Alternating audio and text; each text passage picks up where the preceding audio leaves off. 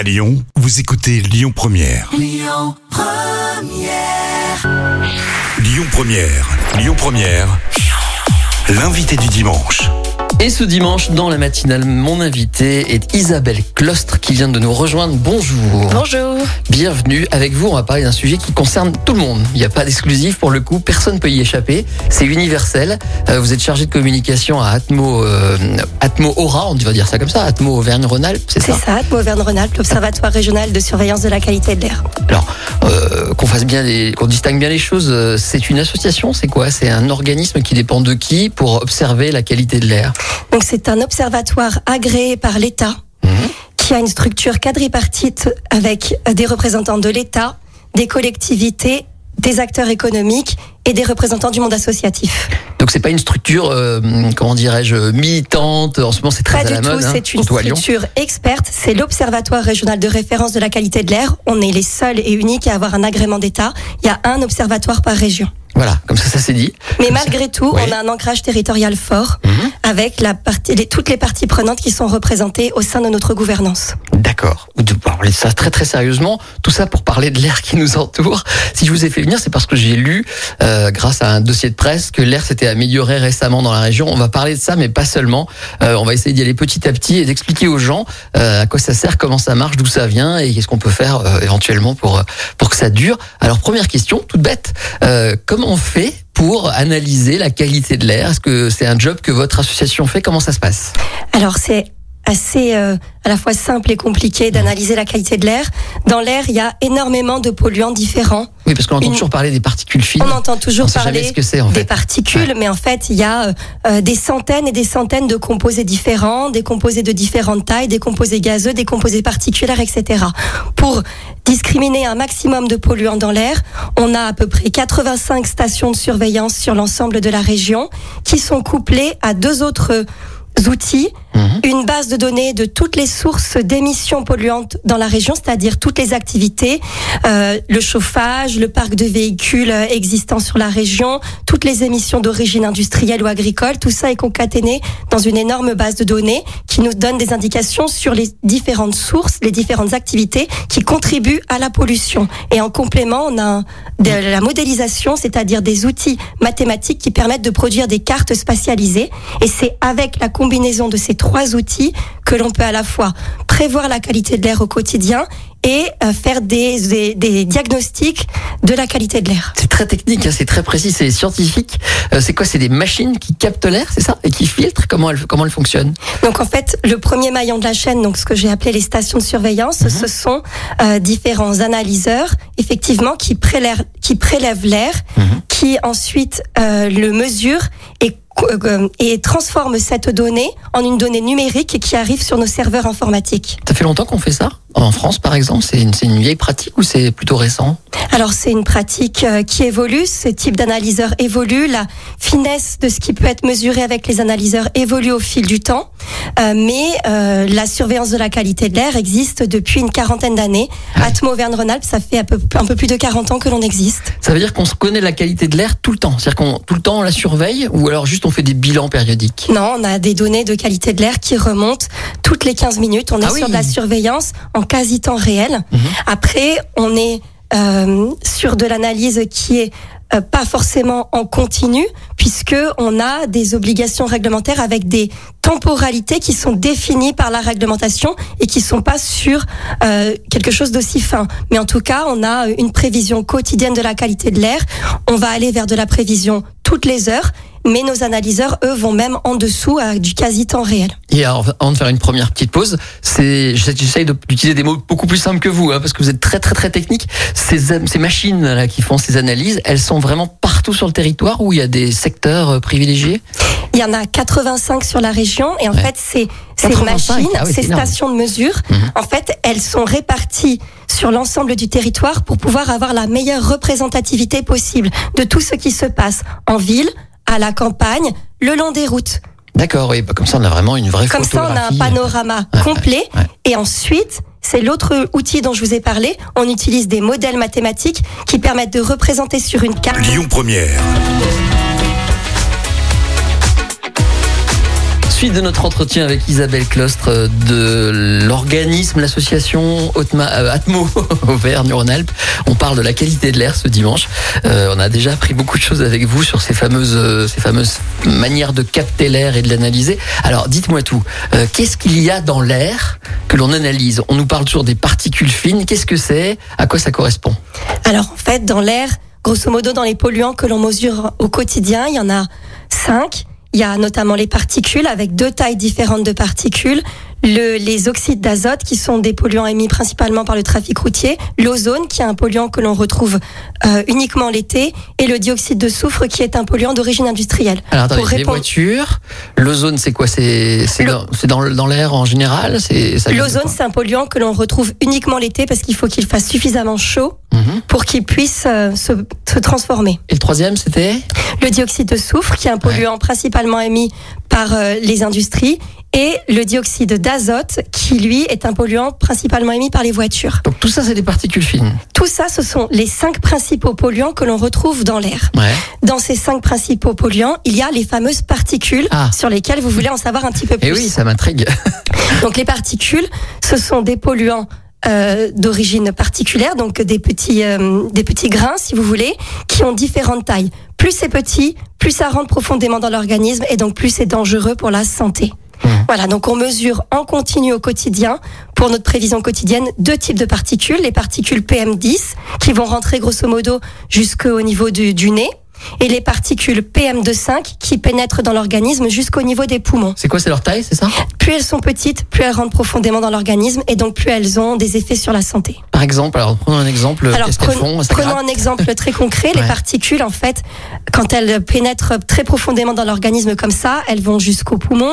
Ensuite, elles, sont, elles se déplacent même dans le sang et à très long terme, elles peuvent avoir des effets cancérigènes. Ah oui, lesquels alors, par exemple? Toutes. On peut avoir différents types de cancers, ah des maladies respiratoires, non, je veux dire, maladies cardiovasculaires. Les cinq types dont vous m'avez parlé sont Non, uniquement les particules. Mais grosso modo, ce qu'il faut comprendre, c'est que peu importe que l'on parle de particules, d'ozone, de dioxyde d'azote, la pollution de l'air en général, mmh. indépendamment du polluant considéré, a un effet sur la santé et c'est pour ça qu'il faut s'en préoccuper. Oui, ça c'est clair. C'est pour ça que vous êtes là aussi. C'est pour ça qu'on est là. Alors, quels sont les polluants ou en tout cas les sources de pollution les plus euh, nocives? C'est quoi? On, on, fait souvent le reproche à la voiture, mais euh, d'après ce que je sais, c'est pas forcément ce qu'il y a le plus dans l'air, en fait. C'est ça.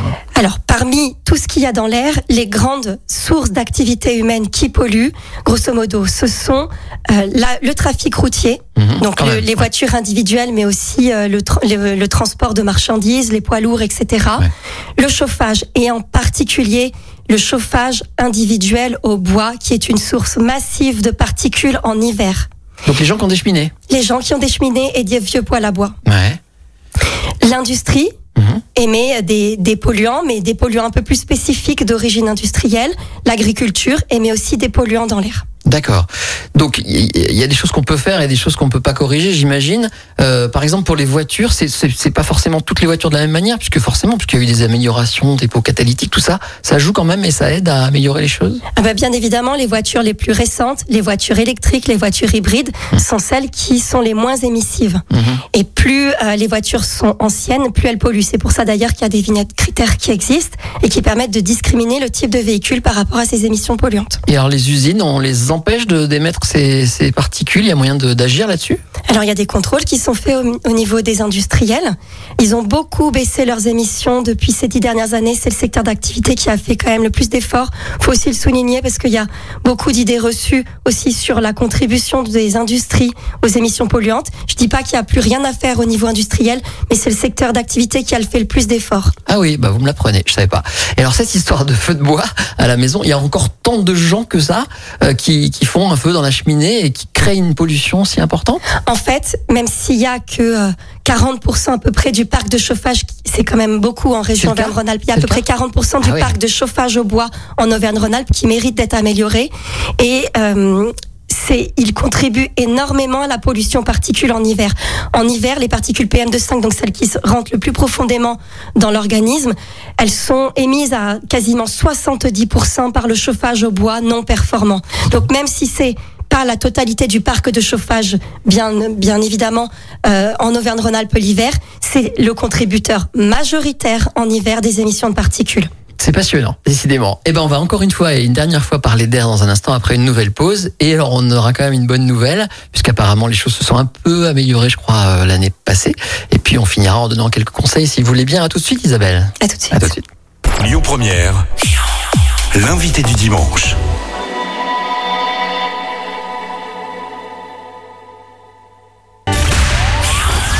Lyon Première, Lyon Première, l'invité du dimanche.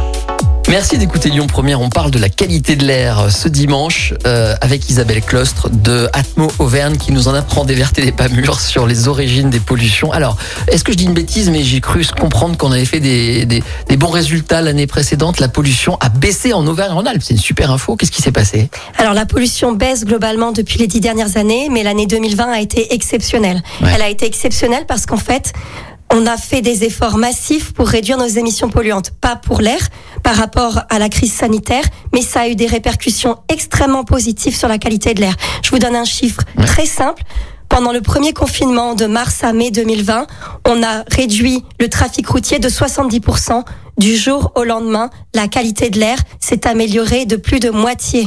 Ouais, forcément, ça a un impact direct, quoi. Du jour au lendemain. C'est bien. Donc, ce qui prouve que quand Donc on, ça veut dire qu'il faut agit, arrêter les voitures.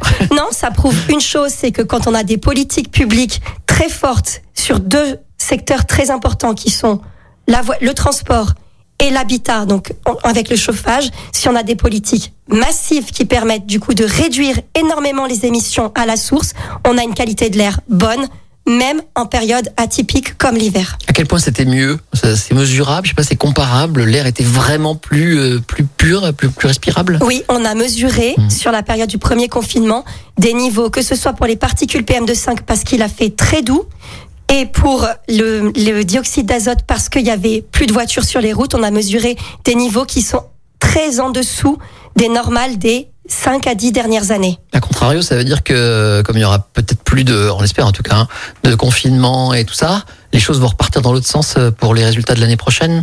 Ça veut simplement dire qu'il faut accélérer à la fois les mesures sur la mobilité pour changer notre façon de se déplacer et les mesures sur l'habitat et le chauffage pour qu'on puisse continuer à se chauffer, même au bois, mais sans polluer. Alors, ben on y va. Dans les dernières minutes qui nous restent, on va essayer d'expliquer ça. Prenons le chauffage, parce que pour la voiture, on a compris, hein, le mieux, c'est évidemment euh, l'hybride, l'électrique, et puis euh, peut-être le covoiturage, j'imagine, c'est ce qu'on encourage hein, pour euh, limiter euh, les, les, comment dirais les émanations, c'est le meilleur moyen. hein, Pour la, vo- pour la voiture, en résumé, il y a trois gros axes. Ouais. Il faut diminuer le volume de trafic sur la route, donc trouver des solutions alternatives à l'autosolisme pour les, pour les personnes particulières et au transport de marchandises.